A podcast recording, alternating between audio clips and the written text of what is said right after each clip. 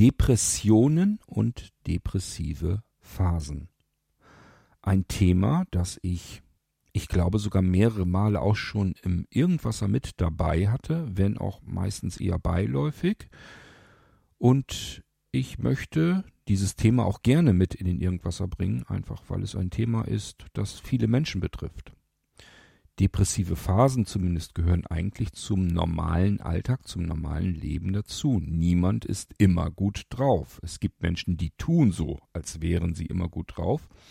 Wenn man da genauer hinschaut, ein bisschen drauf achtet, auf verschiedene Signale merkt man, dass die im Inneren ganz anders aussehen als von außen. Man kann dem Menschen immer nur vor den Kopf schauen, das sagt man nicht von ungefähr, sondern das ist tatsächlich so, wie es in ihm aussieht, das sehen dann oftmals die wenigsten.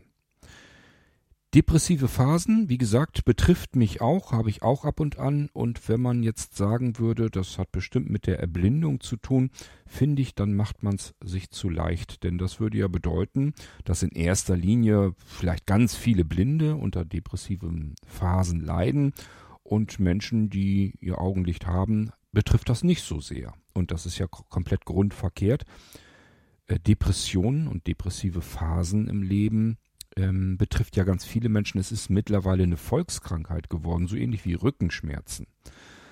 Und ich möchte dieses Thema immer wieder gern ein bisschen mit in den Irgendwasser hineinholen, eben weil es mich auch mit betrifft und zum anderen, um zu zeigen und zu signalisieren, liebe Leute, wenn ihr sowas habt, akzeptiert es und nehmt es als normal gegeben. Also zumindest depressive Phasen. Depression ist was anderes.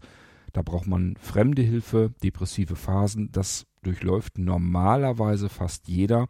Vielleicht nimmt es nicht jeder als depressive Phase wahr, sondern ist dann einfach mal nicht gut drauf oder was auch immer.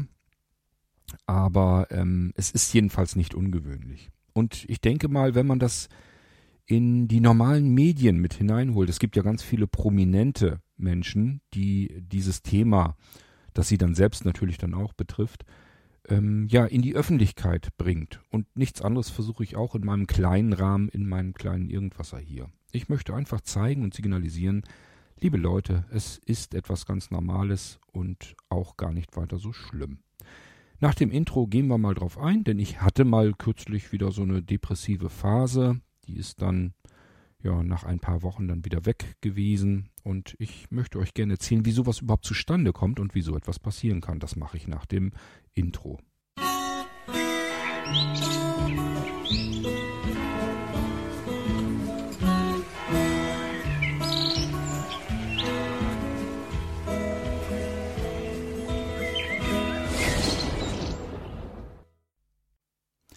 Ich erwähne es lieber hier nochmal gleich zu Anfang. Ich bin natürlich kein ausgebildeter Psychologe oder sowas. Ich kann euch das auch nicht ganz genau erzählen, wann jetzt die Depression aufhört und die depressive Phase anfängt, beziehungsweise umgedreht. So wie ich es für mich erkläre, würde ich sagen, eine depressive Phase ist eben etwas, was zeitlich limitiert ist. Das heißt, mir geht's nicht gut. Ich hänge in einer Depression, in einem tiefen Loch drin fest meine Gedanken kreisen sich um irgendetwas Negatives und da bleibt man auch eine ganze Weile dran hängen, grübelt ganz viel, da kann auch äh, mit zusammenhängen, dass man nicht gut schlafen kann, dann geht's einem noch schlechter und so weiter und so fort. Aber diese depressive Phase geht halt irgendwann wieder vorbei. Bei einer Depression bleibt man viel, viel länger hängen, das geht dann nicht zwei, drei, vier Wochen, sondern das kann dann eben über Monate sich hinwegziehen. Und das Problem an der Sache ist, dass man bei einer ausgewachsenen Depression frühzeitig erkennen muss, dass das keine Phase ist, sondern dass man allein aus diesem Loch nicht mehr herauskommt. Also, ich habe mal irgendwann gelesen oder gehört, dass eine depressive Phase meist so zwei, drei Wochen dauern kann, vielleicht auch mal vier Wochen, aber dann ist sie eben wieder vorbei und es geht wieder bergauf. Man fühlt sich dann so, als wenn man aus diesem Loch herausgekrabbelt kommt und äh, kann dann wieder mit einem normalen Leben weitermachen. Und bei manchen ähm, ist das halt nicht der Fall. Die bleiben dann in diesem Loch hängen. Und das ist das große Problem, zu erkennen, wann ist es eine depressive Phase und wann beginnt die Depression, aus der ich alleine gar nicht mehr herauskomme.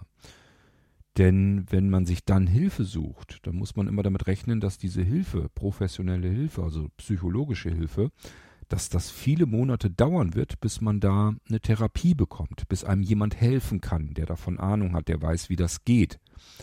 Und das nächste Problem ist dann, dass man im Allgemeinen sagt, es muss nicht so sein, dass gleich die erste psychologische Hilfe die richtige ist. Kann sein, dass man sich komplett unsympathisch ist oder sich nicht verstanden fühlt oder der Meinung ist, das hat mir jetzt überhaupt nichts gebracht. Und dann muss man nämlich weitersuchen, die nächste Hilfe. Und die ist dann auch wieder mehrere Monate davon entfernt. Das heißt, das zieht sich alles ewig lang in die Länge und man steckt die ganze Zeit natürlich in dieser Depression dann drinne. So, und das ist das große Kunststück, zu erkennen, hey, es ist jetzt zwar noch nicht ganz so lange her, dass ich mich so miserabel fühle, dass ich in meinem Loch, in meinem Gedankenloch festhänge, aber ich glaube, hier komme ich nicht mehr raus aus der Nummer. Ich brauche da eine psychologische Hilfe. Und dann sollte man sich die vor allen Dingen auch nehmen und nicht ähm, scheu sein und sich sagen, na, das ist ja was für schwerstkrank oder so und so schlecht geht's mir dann auch wieder nicht und so weiter, was man sich dann vielleicht alles selbst vormacht. Ich denke mal, wenn man merkt, dass man aus seinem Loch nicht mehr selbst herausgekrochen kommt, nach zwei, drei, vier Wochen, dann wird es langsam Zeit und man sollte sich dann Hilfe suchen. Eben weil das Ganze sich dann sowieso noch irrsinnig in die Länge zieht. Und ähm, dann macht das einfach Sinn, dann so schnell zu handeln, wie es geht. Gut, bei mir war es bisher zum Glück nicht so. Ich bin nicht in diesem Loch drin geblieben, aber ich weiß durchaus, was eine depressive Phase ist. Nun könnte man sich sagen, ja, jemand, der erblindet, der steckt mit Sicherheit des Öfteren mal in solch einer depressiven Phase drin. Ich glaube, damit macht man sich's zu einfach, ähm, weil das ist halt wirklich eine Volkskrankheit und es gibt, geht ganz vielen Menschen so. Ich persönlich kenne auch viele, viele Menschen. Ich kenne genug Menschen, die in depressiven Phasen zumindest drinnen hängen. Ob sie teilweise vielleicht sogar in der Depression drin hängen, das kriege ich dann auch nicht mit. Ähm, aber das Schöne ist, wenn man selbst ähm, davon betroffen ist, dann merkt man das auch sehr schnell bei anderen Menschen, wenn es denen so geht, wenn die in einem Loch drinne hängen. Manchmal sogar bevor dieses, bevor sie es selbst analysiert bekommen. Ich hatte das neulich erst, habe ich einen Freund kontaktiert, ähm, schon lange Zeit nicht mehr mit ihm großartig weiter zu tun gehabt und ähm, hat mir dann von sich erzählt und berichtet, und ich habe sofort gedacht, anhand der Stimmlage, anhand dessen, was er gesagt hat, wie er sich fühlt und so weiter und was alles im Moment gerade völlig schief läuft bei ihm im Leben, habe ich bloß gemerkt, hey Junge, du bist ähm, mindestens mal in solch einer depressiven Phase. Dir geht's nicht gut, du hast eine Depression. Ich habe ihm das dann auch so erzählt. Ich sag, ähm, du, ich glaube, du hängst einfach in der Depression fest. Das ist nicht einfach nur, dass, die, dass, dass du dich schlecht fühlst, dass es dir nicht gut geht oder so. Du bist einfach depressiv. Ähm, woraufhin dieser Freund sich das kurz eben überlegt hat und dann ähm, geantwortet hatte, du, ich glaube, du hast recht, da habe ich mir noch gar keine Gedanken drüber gemacht. Aber das scheint wirklich so zu sein. Also der hat sich sehr gewundert, dass ich ihm das einfach so platt auf den Kopf zugesagt habe und hat dann festgestellt, dass das, ähm, ja, dass das einfach so ist, dass das der Fall ist. Und äh, so konnte ich ihm dann zumindest erzählen, wie das bei mir so ist, wenn ich in solch einem Loch drinne stecke, in solch einer depressiven Phase und ihm zumindest insofern wieder Mut machen, dass das normalerweise, wenn es nicht komplizierter wird, nach wenigen einzelnen Wochen auch wieder rumgeht. Und ich habe ihm natürlich auch gleich erstens meine Hilfe angeboten und zweitens habe ich gesagt, wir müssen mal wieder was zusammen unternehmen, damit wir beide einfach auf ganz andere Gedanken kommen. Ich habe ihm gesagt, wir müssen mal zusammen einfach ein paar Tage wegfahren, in Urlaub fahren oder so. Ja, das ist das, was wir so als nächstes mit planen und dann müssen wir mal gucken. Also früher haben wir immer sehr viel Spaß zusammen gehabt und ähm, tja, vielleicht haben wir den wieder und vor allen Dingen kommt man mal auf andere Gedanken, weil er sitzt auch zu Hause in seinem Loch da fest. Dem ist was ganz Schlimmes, Heftiges passiert und irgendwie scheint es bei ihm im Moment immer nur bergab zu gehen. Das ist eigentlich so dieses typische Erscheinungsbild einer depressiven Phase. Man hat das Gefühl, das Leben geht immer nur bergab und nie wieder bergauf. Man hängt wirklich in einem Loch drin und es scheint auch nicht so, als wenn man da jemals wieder herauskommt. Ich sag ja, wichtig ist, dass es eben nach wenigen einzelnen Wochen dann sehr wohl wieder rauskommt und dass man sich auch klar macht, ähm, bisher war das auch immer so. ähm, also wenn man das schon mehrfach durchlebt hat. Bisher war das auch immer so und ich muss einfach jetzt mal warten, wie es mir in wenigen einzelnen Wochen dann geht. Ich hatte tatsächlich schon depressive Phasen aufgrund eines ähm, Sehsturzes oder wie soll man es nennen? Also ich habe ja Schübe. Retinitis pigmentosa ist ja nicht 100% gleichmäßig verlaufend. Bei mir eigentlich schon relativ gut. Ich erblinde ja im Prinzip mein komplettes Leben lang hindurch und ähm, habe zwischendurch aber natürlich immer wieder Schübe gehabt. Das heißt, ich habe das bemerkt, dass es dann auf einmal einen ganzen Satz runterging mit meinem Sehen. Und das kann einen natürlich schon runterziehen. Das macht sich dann schon bemerkbar aber das passiert eben nicht so oft. Und ähm, es ist auch nicht immer gesagt, dass es mir dadurch jetzt wesentlich schlechter geht. Mal, oftmals ist es nämlich auch so, dass ich sage, ach guck an, das, was du neulich noch konntest, kannst du jetzt nicht mehr. Also es ist ja scheinbar wieder runtergegangen. Ähm, und dann ist das Ding für mich durch und ich suche mir wieder eine Alternative. Also da geht es mir gar nicht unbedingt schlecht deswegen, sondern da bin ich vielleicht beschäftigt oder sonst irgendetwas und sage mir einfach, okay, ich weiß ja, was los ist. Und äh, das ist jetzt auch nicht das erste Mal, also alles klar. Es gibt aber natürlich auch die Schübe, wo es dann genau irgendwie richtig trifft, vielleicht mit anderen Dingen auch noch gemeinsam zusammen und dann zieht einen das natürlich zusätzlich mit runter, keine Frage.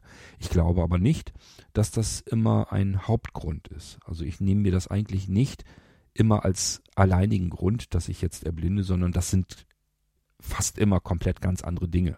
Ich ähm, analysiere das dann ganz gerne und versuche natürlich herauszufinden, warum bin ich jetzt hier eigentlich gerade im Loch? Was hat mich denn so runtergerissen? Und das sind meistens sind's mehrere Faktoren. Also ich finde das dann schon nach einer Weile raus. Meistens sind es dann mehrere Faktoren und ähm, die kommen dann halt zusammen. Im Sommer kann mir das tatsächlich relativ flott passieren, einfach weil der Sommer dann kein Sommer ist. Ähm, ich versuche das mal so ein bisschen zu erklären. Sommer bedeutet für mich Freibadsaison. Das heißt, wenn schönes Wetter ist, sehe ich schon ganz gerne zu, dass ich abends mit unserer Spätkarte, wir haben ja eine Schlüsselkarte fürs Freibad, das heißt, wenn das Freibad eigentlich geschlossen hat, dann ist für uns erst die Zeit, dass wir hinwollen. Das Freibad hier in der Gegend, also zu dem wir hinfahren, das ist so ein Waldfreibad, äh, mitten so umgeben von Bäumen und so weiter. Das ist sehr, sehr schön, Naturfreibad. Und ähm, die machen um 19 Uhr einfach zu. Dann ist auch kein, kein Bademeister mehr da und nichts. Und ab 19 Uhr kam, kommt man dann nur noch rein mit dem, mit dem Schlüssel sozusagen. Früher waren es Schlüsselkarten, jetzt sind es so Schlüsselanhänger, die hält man einfach an so einen kleinen Kasten und dann macht's klack und man kann die Tür aufdrücken. So, und dann kann man da reinkommen. Dafür hat man dann unterschrieben, wenn ich hier absaufen sollte und Herzstillstand, ich sterbe hier bei euch im Freibad, dann bin ich selbst schuld. Habt ihr keine Verantwortung dafür. Ich brauche keinen Bademeister und nichts. Äh, wenn mir was passiert, habe ich Pech gehabt. Das muss man unterschreiben und dann ist das möglich. Und dann zahlt man da seinen Obolus und hat da sozusagen seine Flatrate und kann jederzeit rein. Von morgens um 5 Uhr bis das Freibad offiziell geöffnet wird. Dann wird die Tür natürlich sowieso aufgesperrt, dann kann man rein. Ähm, und das macht dann um 19 Uhr, wie gesagt, die normalen Öffnungszeiten, dann wird's dicht gemacht und dann kommt man weiterhin rein bis 22 Uhr. Um 22 Uhr ist diese Vorrichtung deaktiviert, dann kommt man mit seinem ähm, Schlüssel nicht mehr rein. Raus kommt man allerdings immer. So, ähm, und wir nutzen das jedes Jahr weil das die einzige Möglichkeit ist, dass wir vernünftig schwimmen können. Meine Frau kommt von der Arbeit spät, dann schaffen wir das nicht mehr, irgendwie noch die Öffnungszeiten vom Schwimmbad zu erwischen. Das geht dann nicht. Und vor allen Dingen, was für mich natürlich viel, viel wichtiger noch ist, ich kann schwimmen. Diejenigen unter euch, die sehbehindert blind sind und ins Freibad gehen, die wissen, die kennen das Problem. Das Problem ist einfach, ich kann nicht schwimmen. Ich kann nicht einfach so schwimmen.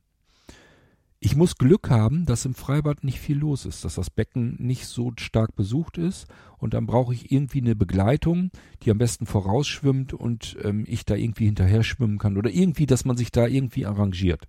Aber es ist nicht so, dass ich einfach so ins Becken gehen kann und schwimmen kann. Da sind andere Menschen drin, denen komme ich in die Quere. Will man nicht. Man möchte ja die anderen Menschen da nicht belästigen, aber wie soll man das anders hinkriegen? Ich habe das ja neulich schon mal erzählt hier im Irgendwasser. Ich habe das mal ausprobiert. Die Augen einfach zugemacht, weil ich konnte es ja da ausprobieren. Sind ja keine Menschen da gewesen im Becken.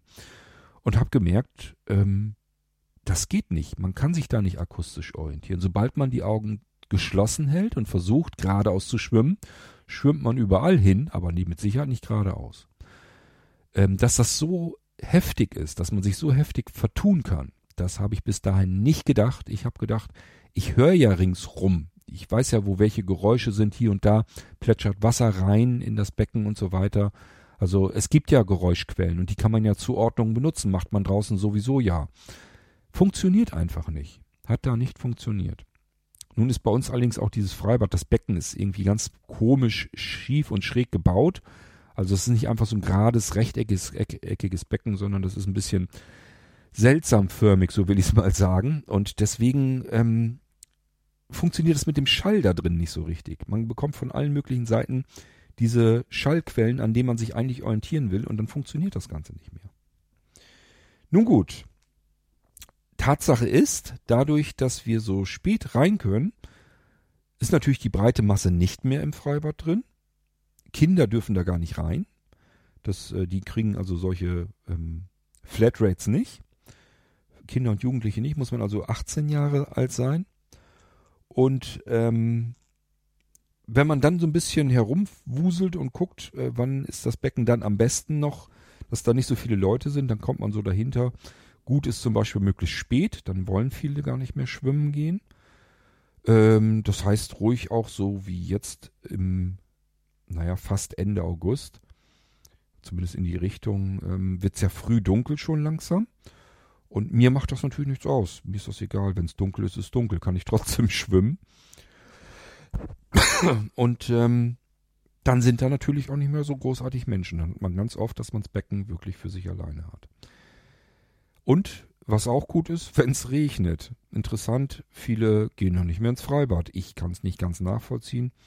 Ich bin doch sowieso nass. Ist doch ganz völlig egal, ob es jetzt von oben regnet oder nicht. Ich kann doch äh, deswegen deswegen ins Wasser gehen. Naja, egal. Mir soll's recht sein. Jedenfalls sind das die besten Zeiten. Dann ist das Becken nämlich komplett leer. Um nicht zu sagen, das komplette Freibad ist leer. Man ist dort ganz allein. Und das ist natürlich eine absolute Wohltat und ein absoluter Luxus für einen blinden Menschen, weil das fühlt sich dann so ein bisschen an wie Freiheit.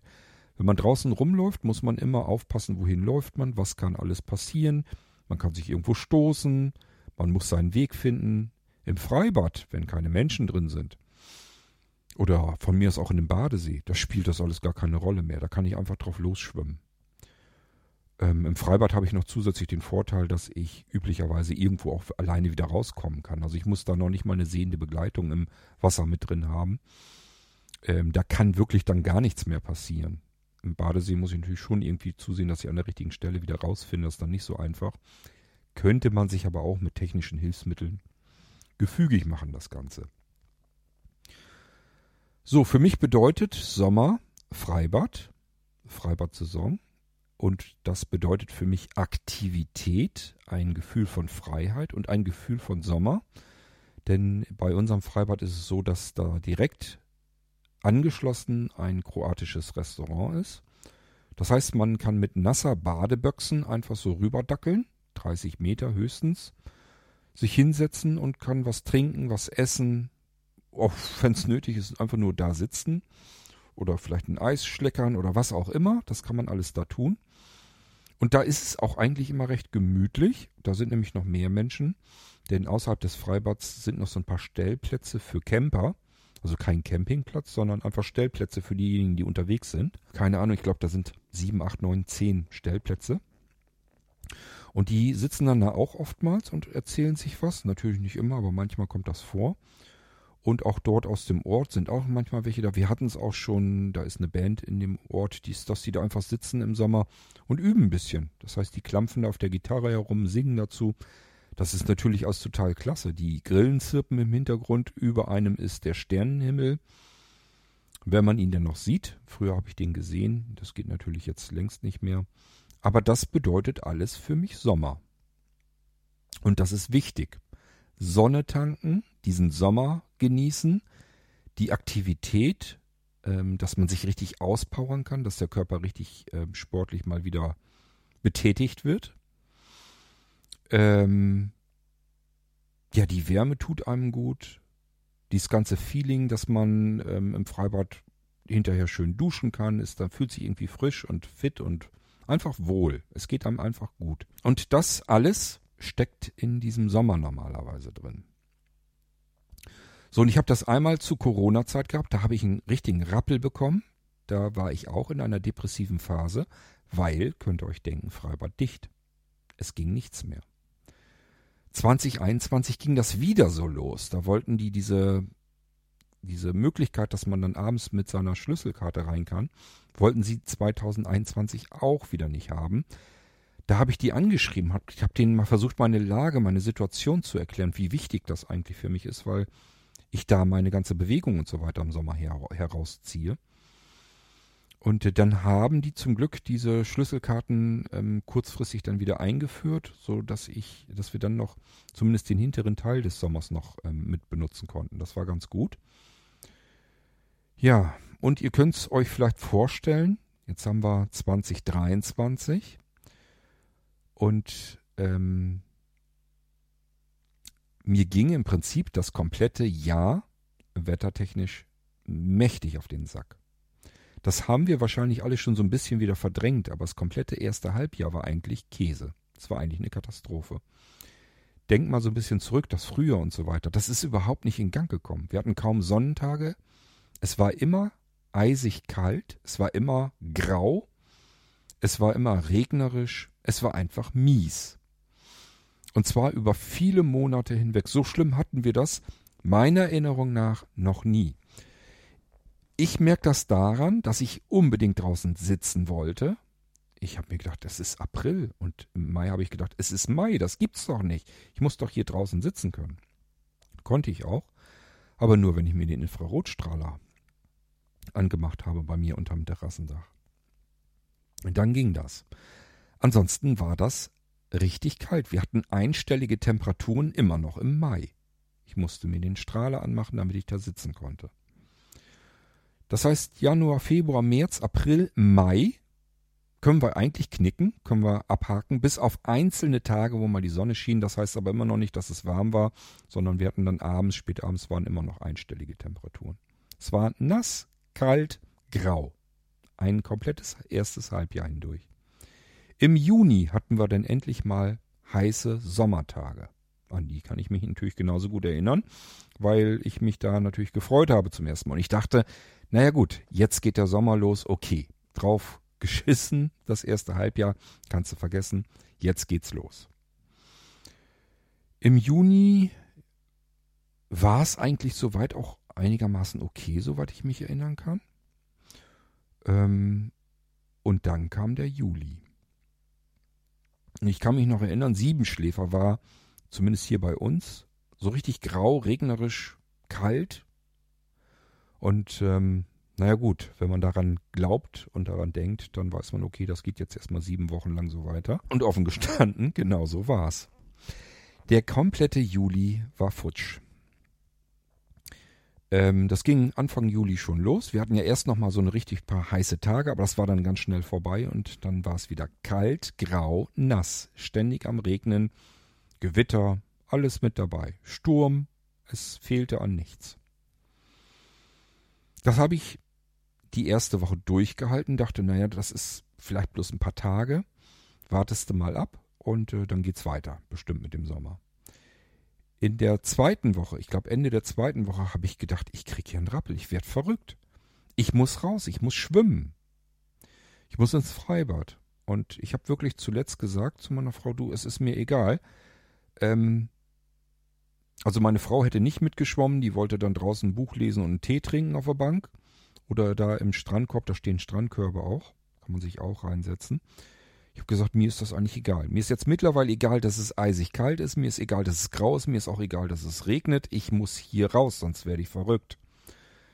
Wir sind also dahin gefahren und am Eingangsbereich war ein großes Schild, Freibad geschlossen.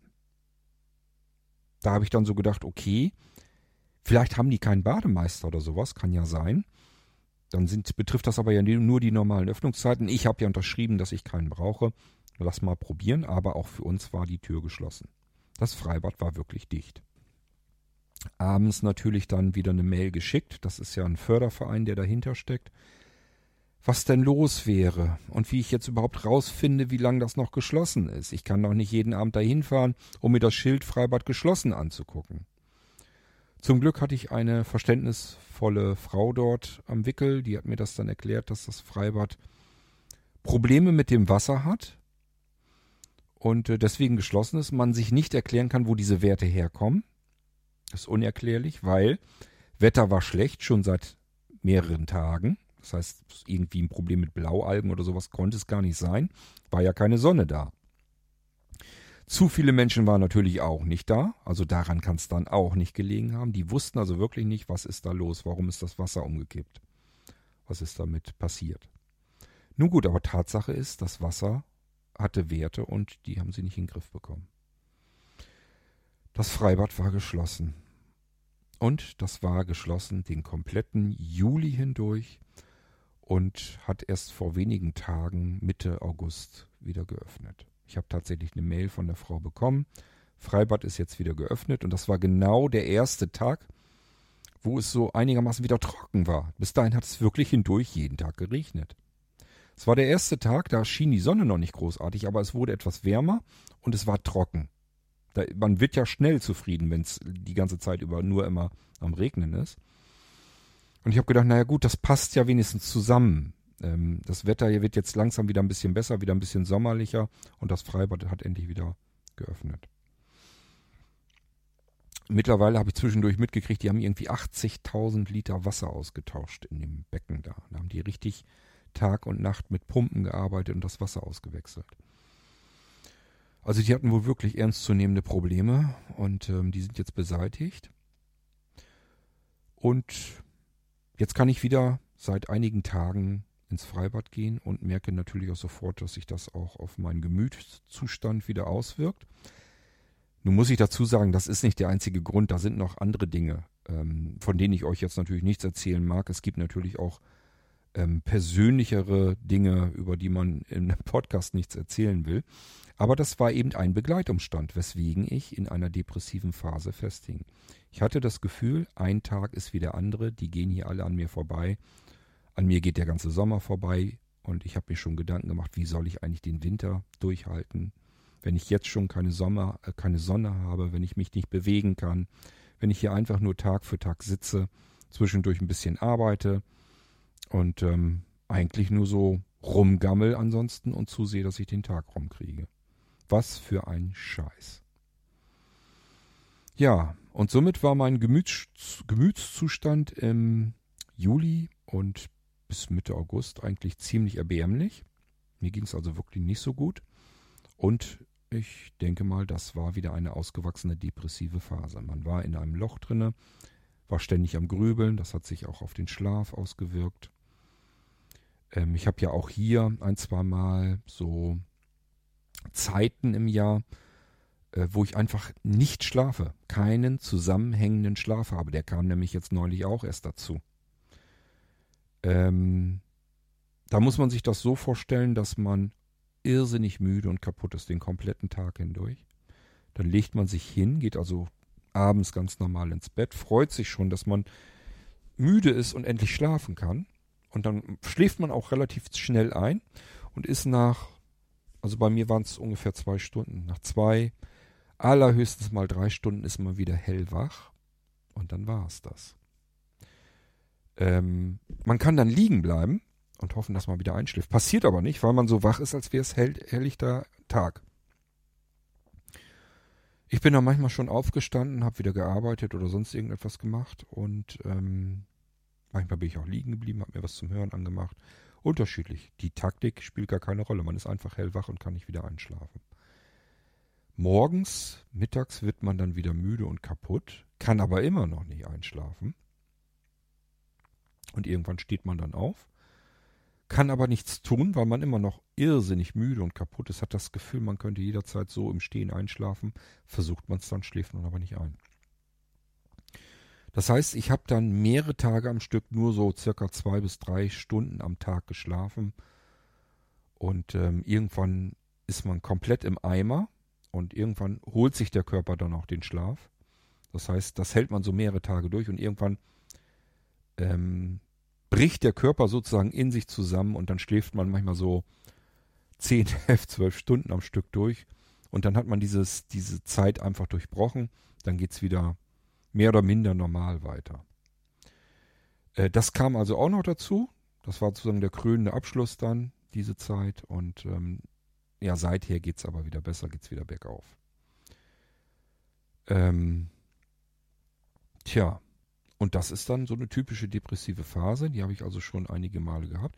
Und bei mir ist das Hauptproblem immer dann im Sommer, wenn ich eben das Gefühl habe, ich muss raus, ich muss aktiv sein, kann es aber nicht, bin quasi gefangen und äh, das ist dann nicht so gut. Ja, das ist eine depressive Phase, die ich dann so habe. Und ich sage, es sind ganz oft sind es mehrere mehrere Gründe, die dahinter liegen. Ähm, oftmals hat man irgendetwas zum Durchgrübeln, dann hat man vielleicht Probleme mit dem Schlaf, das hängt natürlich auch wechselseitig zusammen alles wieder. Ähm, dann kann es sein, so wie im Sommer, dass man einfach nicht raus kann, sich nicht richtig bewegen kann, keinen Sport machen kann, das Gefühl von Sommer einfach nicht hat. Und dann kommt ja auch immer gleich die, die Panik dazu, dass man sich sagt, wenn ich jetzt keinen Sommer habe, wie soll ich denn den Herbst und den Winter schaffen? Bei mir ist das wirklich so. Ähm, ich merke das vor allem, wenn man so ganz späten sommerlichen Herbst nochmal hat. Wenn, wenn man so Ende Oktober, vielleicht sogar im November nochmal richtig schöne Sommertage hat. Also so Sonnentage, die ja durchaus auch noch warm sind mal. Das haben wir nämlich auch schon alles gehabt. Äh, das hilft mir immer sehr. Da merke ich, dass ich den Winter besser durchhalte. Einfach nochmal Sonne tanken vorher, bevor, es, bevor diese schmuddelige, dunkle Jahreszeit wieder losgeht. Das hilft dann sehr. Und wenn diese Phase aber komplett weg ist und der Sommer auch komplett fehlt, äh, dann mache ich mir ernsthafte Sorgen. Dann frage ich mich immer, meine Fresse, wie soll ich den Winter durchhalten? Eigentlich müsste ich dann zusehen, dass ich im Winter irgendwo nochmal Urlaub mache, dort wo die Sonne scheint. Ist aber auch alles nicht so einfach. Ja, nun gut, das wollte ich euch an der Stelle mal erzählen. Und ähm, wie gesagt, bei mir sind diese depressiven Phasen nach einer Weile mehr oder minder von alleine dann vorbei. Und dann geht es wieder bergauf, dann geht es mir auch wieder besser. Ähm, ich kann euch allerdings nicht genau sagen, wann ich einschreiten würde. Also wann ich mir sagen würde, okay, jetzt reicht's. Also wann bei mir das Maß voll ist. Ähm, bisher war es immer so, dass es, wenn es kurz war, war es vielleicht. Aber nee, das stimmt gar nicht. Wenn es kurz war, also es gibt auch bei mir depressive Phasen, die dauern zwei, drei Tage. Habe ich auch schon gehabt. Ähm, Standard wäre, würde ich mal sagen, vielleicht zwei oder drei Wochen. Länger habe ich das auch bisher noch nicht gehabt. Jetzt auch so im Juli, sagen wir mal Mitte Juli, ungefähr Mitte August, ähm, waren es vielleicht so über drei Wochen, vielleicht waren es auch vier Wochen. Ähm, ja, aber wir hatten jetzt auch wirklich einfach mal keinen Sommer, den kompletten Juli hindurch und den August einleitend. Und das hing da sehr stark mit zusammen. Ähm, wenn mich dann jemand gefragt hat, wie es mir denn geht, dann habe ich auch nicht gesagt, mir geht's gut, sondern habe ich gesagt, durchwachsen oder äh, durchschnittlich oder unterdurchschnittlich, je nachdem, wie ich mich gerade gefühlt habe. Also ich, wenn mich jemand fragt und will eigentlich nur hören, mir geht's gut, das kann man dann vergessen. Das mache ich nicht. Das sage ich dann auch, was, was ähm, mit mir los ist. Ja. Ähm, Nochmal zur Depression, warum ich das so, für so wichtig halte, dass man da schnell dann ähm, eingreift und was tut. Das Problem an der Sache ist, dass man meistens Hilfe dafür braucht. Ich sage ja, man hängt ja selbst in einem tiefen Loch drin, aus dem man so nicht wieder rauskommt. Und da kommt man auch nicht eigenständig an Hilfe heran. Die Hilfe, die muss man ja auch erstmal aktiv besorgen. Man ist nicht aktiv. Wenn man in einer Depression festhängt, ist man nicht aktiv. Dann ist man lethargisch, dann hängt man einfach fest und kann gar nichts tun. Wenn ihr äh, Menschen in eurem Umfeld habt, die, wo ihr sagt, dieser Mensch äh, ist depressiv, dann müsst ihr eigentlich ihm versuchen zu helfen. Nächstes Problem ist, er will sich eventuell gar nicht helfen lassen. Gibt's auch. Also das ist wirklich nicht so einfach. Und ähm, trotzdem ist es wichtig, weil ähm, das natürlich auch in eine ganz fürchterliche, miese Richtung gehen kann. Ich komme da jetzt gerade so ein bisschen drauf zu sprechen, weil ich das schon wieder ja, mehrere Male dieses Jahr sogar gehört habe, dass Menschen, also zum Glück nicht in meinem direkten Freundes- und Bekanntenkreis, aber über Ecken habe ich es halt wieder mitbekommen, dass Menschen äh, Suizid begangen haben, dass sie selbst, sich selbst getötet haben, weil sie sich eben aus ihrer Depression, aus ihrem Loch nicht mehr haben retten können. Und das Schlimme ist, deren Angehörige äh, kriegen das nicht mit. Die, die hatten da keine Ahnung davon.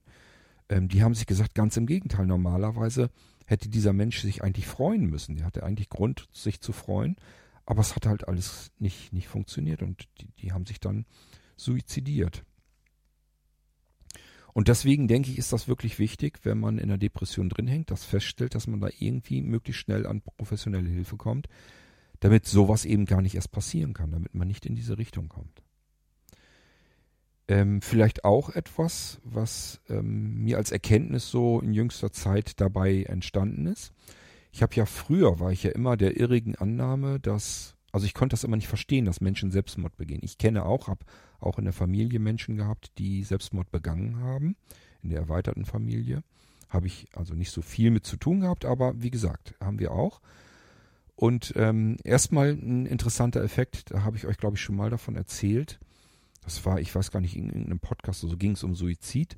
Und ähm, die haben dann auch erzählt, dass das eine der häufigsten Todesursachen, also der unnatürlichen oder die häufigste unnatürliche Todesursache ist. Suizid. Jeder Mensch kennt Menschen, die sich selbst getötet haben. Da habe ich dann aufgehorcht. Ich sage, ist das nicht ein bisschen übertrieben jetzt? Und dann habe ich überlegt, kenne ich denn auch welche? Und dann ging das zack, zack, zack, zack, zack, ja. Ein halbes Dutzend kannte ich locker. Menschen, die sich selbst im Laufe meines Lebens selbst getötet haben, sind mir dann alle so nach und nach eingefallen. Ich habe das dann mal, als wir uns so mit Freunden zusammen getroffen haben, waren wir mehrere Leute am Tisch, habe ich das mal angesprochen. Ich sage, ich habe das neulich gerade mitbekommen, dass ähm, Suizid der häufigste unnatürliche Tod ist und dass da gesagt wurde, jeder Mensch kennt jemanden. Ich sage, ich will das mal eben ausprobieren. Ich kenne tatsächlich eine ganze Reihe von Menschen. Wie ist das bei euch? Und jeder kannte tatsächlich Menschen, die sich selbst getötet haben. Das ist echt heftig, wenn einem das so bewusst wird in dem Moment. Ähm, also das ist nichts, was irgendwie selten vorkommt. Wir machen uns ja oftmals so einen Kopf, ähm, dass wir denken, die Welt da draußen ist total unsicher geworden. Wenn ich nachts ähm, irgendwie durch irgendwelche wunderlichen Straßen gehe, habe ich eine, ein hohes Risiko, dass ich ausgeraubt oder überfallen oder sogar getötet werde oder was auch immer. Ähm, dabei ist die, die ähm, Wahrscheinlichkeit, dass man selbst so weit kommt, dass man sich selbst tötet, viel höher wahrscheinlich. Also mit dieser Geschichte ähm, Suizid und so weiter, muss man ein bisschen vorsichtiger umgehen, habe ich mir dann jedenfalls so gedacht.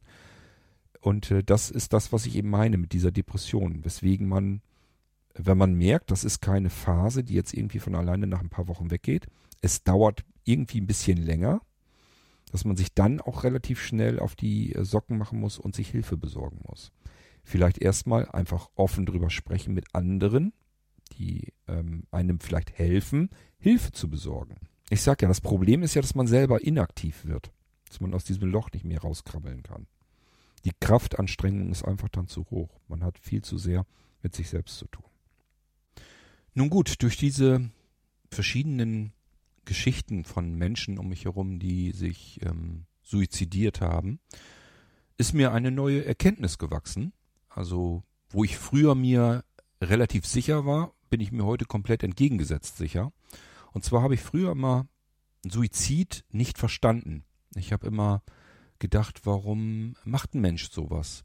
Man hat doch immer die Möglichkeit, wenn man in seinem Leben nicht zurechtkommt, nicht klarkommt, dass man dieses Leben einfach abschließt, ähm, im Prinzip komplett zurücklässt, so wie es war, Weil mit dem Leben war man ja offensichtlich nicht zufrieden, ist man nicht mit klargekommen und äh, zieht dann beispielsweise weg, nimmt auch keine Menschen davon mit, die haben sowieso nicht gut tun und fängt irgendwo an äh, komplett neu. Also ein kompletter Neuanfang, ein anderes Leben führen. Und auch wirklich was verändern, versuchen auch nicht seine Gewohnheiten oder sowas mitzunehmen, sondern wirklich mal ganz anders dran zu gehen, zu überlegen, was hat mir alles in meinem Leben vorher nicht gefallen, das will ich alles nicht haben. Und dann fängt man neu an und äh, macht das eben komplett anders. So hatte ich mir das vorgestellt. Warum machen Menschen das nicht? Hatte ich dann so gedacht.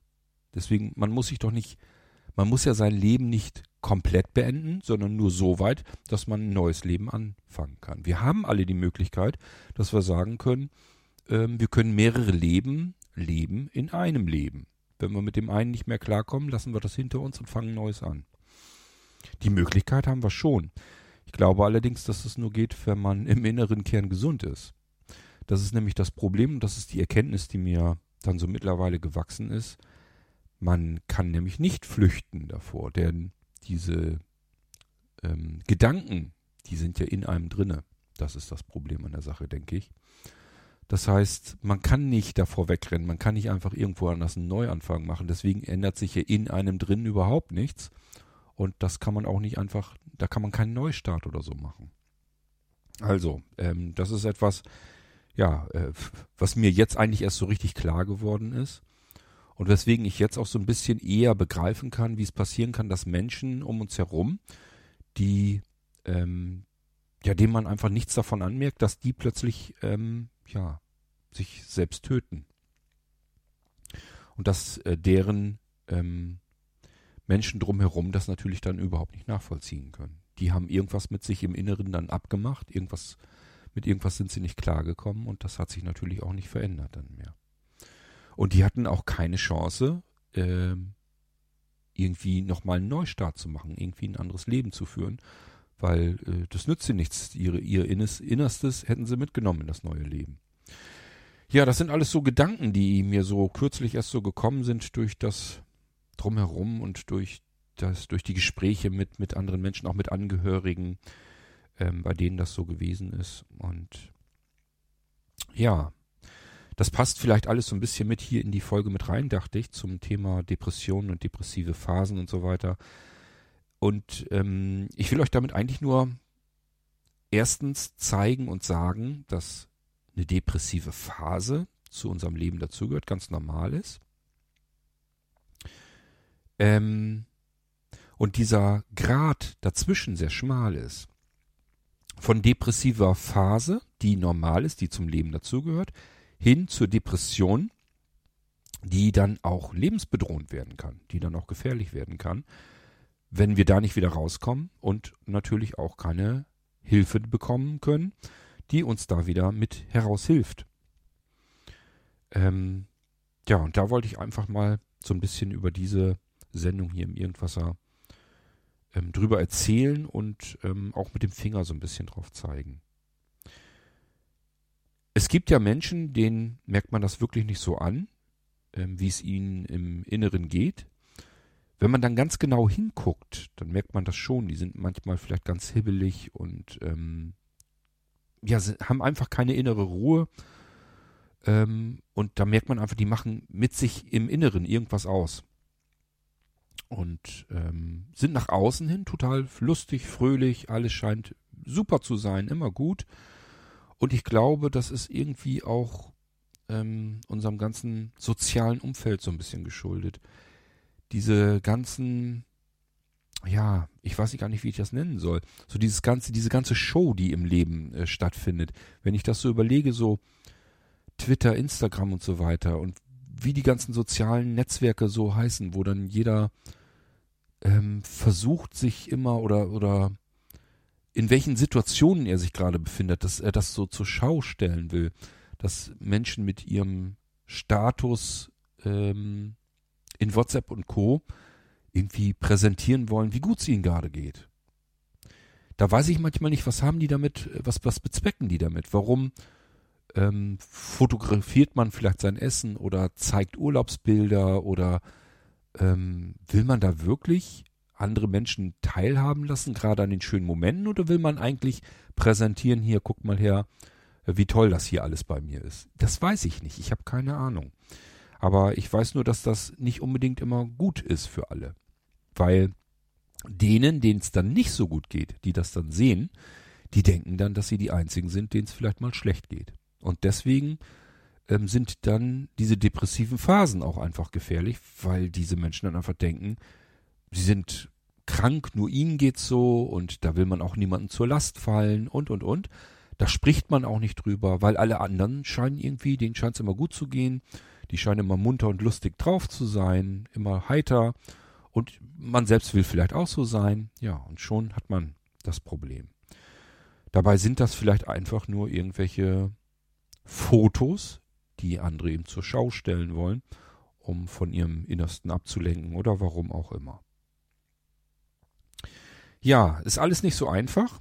Und ähm, ich wollte euch an dieser Stelle einfach nur gesagt haben, ähm, wenn es euch mal nicht so gut geht und ihr aber merkt und spürt und wisst, das ähm, geht auch wieder vorbei von alleine, dann ist das alles soweit okay. Denkt immer dran, es geht nicht immer bergauf im Leben. Es ist nicht immer alles super und es ist nicht immer alles freudestrahlend und lustig und macht nur Spaß, sondern dass es einem einfach mal mies geht, dass man völlig demotiviert ist, dass irgendwie alles nur scheiße scheint und immer nur bergab zu gehen scheint. Es scheint immer alles schlimmer zu werden und, und, und. Das sind alles so Dinge und Gedanken, die hat jeder von uns.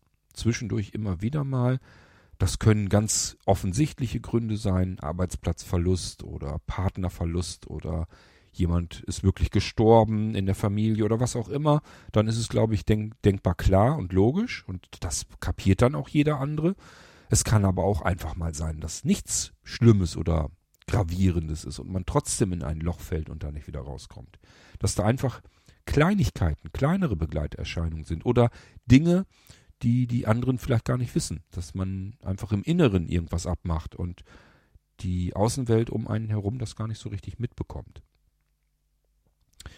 Ja, wichtig ist, glaube ich, nur zu verstehen und zu akzeptieren, dass es normal ist, dass das zum normalen Leben dazugehört und wenn es einem nicht gut geht, dass man sich mit anderen Menschen drüber unterhält und nicht so tut, als wäre das irgendwie was Unangenehmes, was Peinliches, was man was einfach nicht geht, was in unserer Gesellschaft nicht zugelassen ist.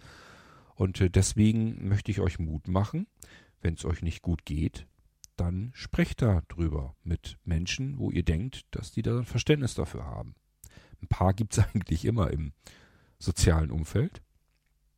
Und wenn nicht, dann nutzt beispielsweise von mir so WhatsApp-Gruppen. Wir haben ja bei Blinzeln WhatsApp-Gruppen. Könnt ihr auch mit benutzen einfach um Kontakt zu anderen Menschen zu bekommen, denen es vielleicht in dem Moment auch gerade nicht besonders gut geht.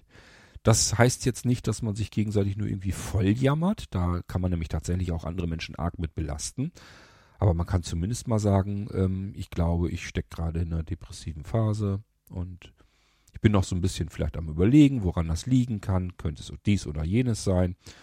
Und wenn man dann auf Menschen stößt, die das kennen, die das auch schon hatten, dann kann es passieren, dass man ähm, in Gespräche oder in Diskussionen hineinfindet, die einem tatsächlich weiterhelfen. Einfach zu analysieren, was ist eigentlich gerade los mit mir, warum passiert mir das, was kann ich tun, um da wieder herauszukommen.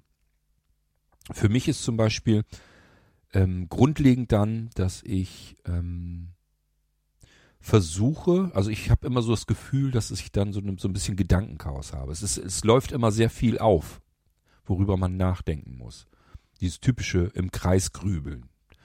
Und ähm, für mich ist dann immer gut, wenn ich mich komplett zurückziehe, mir da dessen bewusst werde, ich habe jetzt gerade Chaos im Hirn. Da sind gerade ganz viele Dinge zu beachten und purzeln irgendwie alle durcheinander und es sieht alles irgendwie ganz schlimm aus. Und dass man sich so einen Fahrplan macht, dass man sich einfach sagt, ich sortiere das jetzt alles einfach mal so der Reihe nach ein bisschen weg und überlege mir meine nächsten Schritte. Was kann ich tun? Was kann ich morgen tun? Was kann ich bis nächste Woche tun? Was kann ich bis nächsten Monat tun? Was kann ich generell ändern und tun, damit es mir besser geht, damit mir das nicht wieder passiert in einer Situation, in der ich vielleicht gerade stecke? Also zum einen sich bewusst werden, was ist eigentlich gerade los mit einem selbst? Diese Gedanken sortieren, wegsortieren, der Reihe nach. Dafür braucht man Zeit und Ruhe.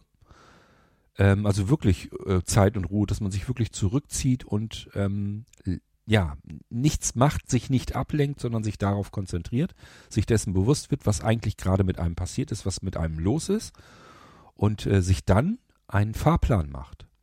Und zwar einen Fahrplan von ab jetzt bis hin zu, was kann ich generell in meinem Leben oder was sollte ich vielleicht verändern in meinem Leben, damit es mir besser geht, damit mir das nicht nochmal passiert. Irgendwas ist dem ja vorausgegangen. Man ist ja nicht einfach nur in ein Loch reingefallen, sondern irgendwas ist passiert. Manchmal hat man Glück, es sind Kleinigkeiten, die zusammengekommen sind, manchmal ist irgendwas gravierenderes. Aber man muss halt immer darüber nachdenken, das wegsortieren und sich dann einen Fahrplan machen. Wie komme ich hier wieder raus aus der Nummer? Und dann ähm, ist man, glaube ich, auch auf einem gesunden Weg. Es gibt natürlich dann irgendwann die Probleme oder ähm, die Depression, die man dann alleine nicht mehr gewuppt bekommt. Und das ist das große Problem, das festzustellen, das ist jetzt keine Phase, sondern ich hänge hier fest, ich komme nicht alleine mehr raus.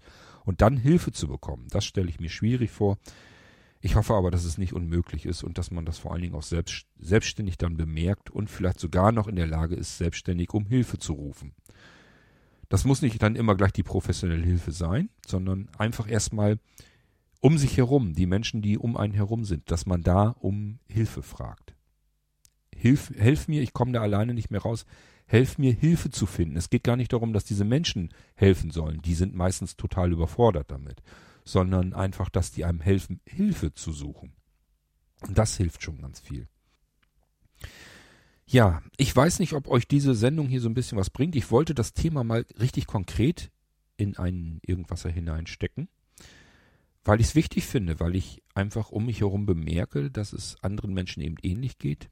Und ähm, ihr kommt teilweise auch auf mich zu, insbesondere wenn ich so ein bisschen solche nachdenklichen Sendungen gemacht habe und gesagt habe, das kann mal passieren, dass es einem nicht so gut geht und dass man vielleicht an, in einer depressiven Phase landet ähm, ich sage ja, ich habe das Thema manchmal auch beiläufig schon mal angeschnitten im Irgendwas und das gab immer Reaktionen. Also es gibt dann durchaus Menschen, die sich dann melden und sagen, hey, finde ich gut, dass du das mal angesprochen hast und ich hatte das und dies und jenes oder mir geht's auch gerade nicht gut oder was auch immer. Und ähm, das ähm, finde ich immer gut. Das zeigt mir einfach, das bewirkt irgendetwas bei euch. Ihr fangt an, ein bisschen nachzudenken und so ein bisschen rauszukommen aus der Nummer.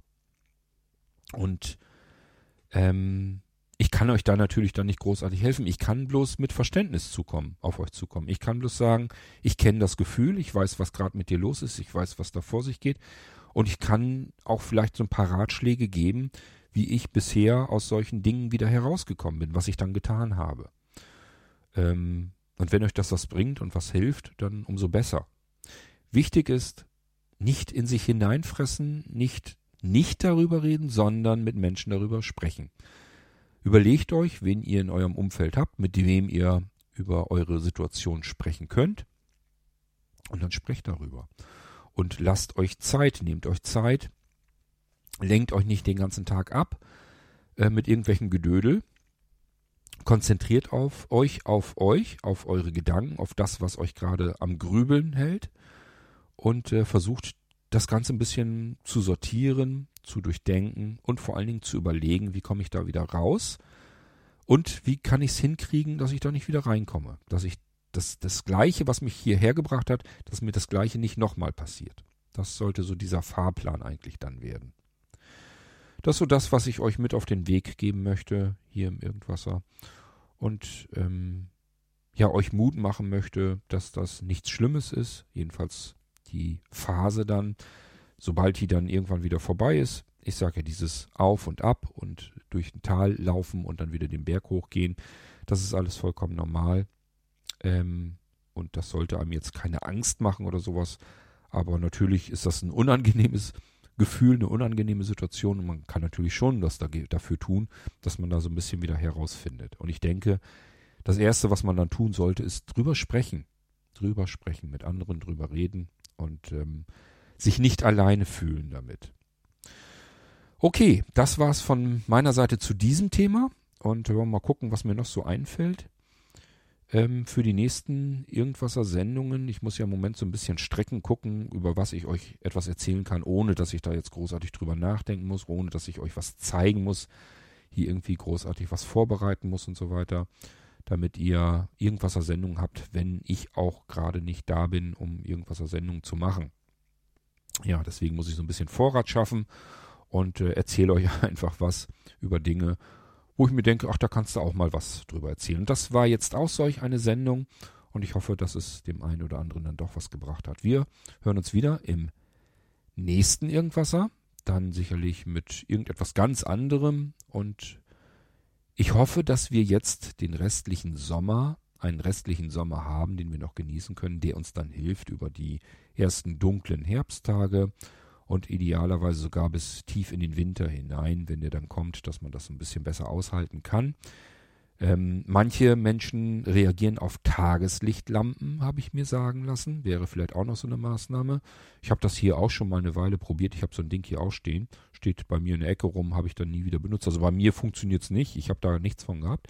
Aber ich habe schon gehört, dass es Menschen gibt, denen bringt das was. Also wenn dann so die dunklen Zeiten, die tristen Tage wieder kommen, dann haben die das Gefühl gehabt, dass ihnen die Tageslichtlampe etwas bringt soll angeblich auch blinden Menschen etwas bringen über die Haut, dass das irgendwie mit aufgenommen wird. Ich kann's, ich weiß es nicht, kann es nicht bestätigen. Also ich habe nicht das Gefühl gehabt, dass es mir irgendwas gebracht hat.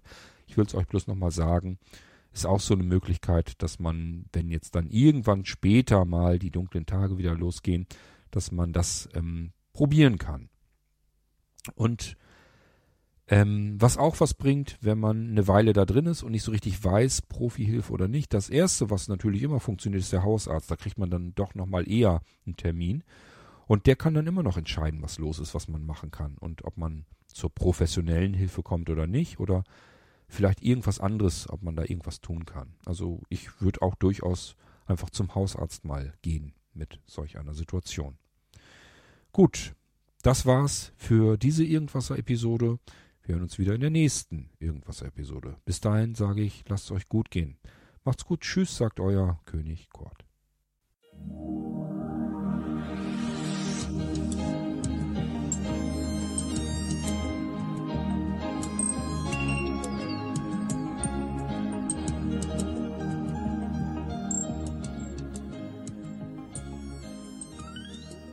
Hörtest eine Audioproduktion von Blinzeln Media, zu finden im Internet auf www.blindzellen.org. Blinzeln schreibt man in unserem Fall immer mit einem D in der Mitte. Wenn du uns gerne kontaktieren möchtest, so geht das einerseits per E-Mail an podcast.blindzellen.org oder du verwendest dafür unser Kontaktformular auf unserer Homepage direkt zu finden unter kontakt.blindzellen.org. Wenn du uns einen Audiobeitrag für die Sendung zukommen lassen möchtest, dann benutze doch hierfür am einfachsten unseren Podcast Anrufbeantworter. Den erreichst du im deutschen Festnetz unter der Telefonnummer 05165 439 461. Und wenn du aus dem Ausland anrufst, dann ersetze einfach die vorangegangene 0 gegen die Ländervorwahl für Deutschland. Das ist die 0049. Wir freuen uns über Lob, Kritik, eine Rezension oder Bewertung unserer Audioproduktion dort, wo du sie gehört hast. Konnten wir dich hiermit gut unterhalten und informieren? Du findest bei Blinzeln zahlreiche weitere Audioproduktionen aus allen Bereichen und zu allen Themen. Entweder bei uns auf der Homepage www.blinzeln.org oder dort, wo es Podcasts gibt.